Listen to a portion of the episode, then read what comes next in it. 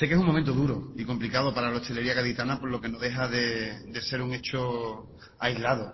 Y por eso quiero transmitir públicamente mi apoyo a los profesionales hosteleros gaditanos. En Cádiz hay una oferta gastronómica de gran calidad. Tenemos una hostelería de las mejores de España y no sería justo que un caso puntual, que un hecho aislado, manchara esa imagen que se ha labrado la hostelería gaditana con tanto esfuerzo y tantos años de un trabajo excepcional. Por eso, desde este equipo de gobierno y desde, y desde el alcalde en particular, mi, apoyo más sincero y, y mi confianza más absoluta.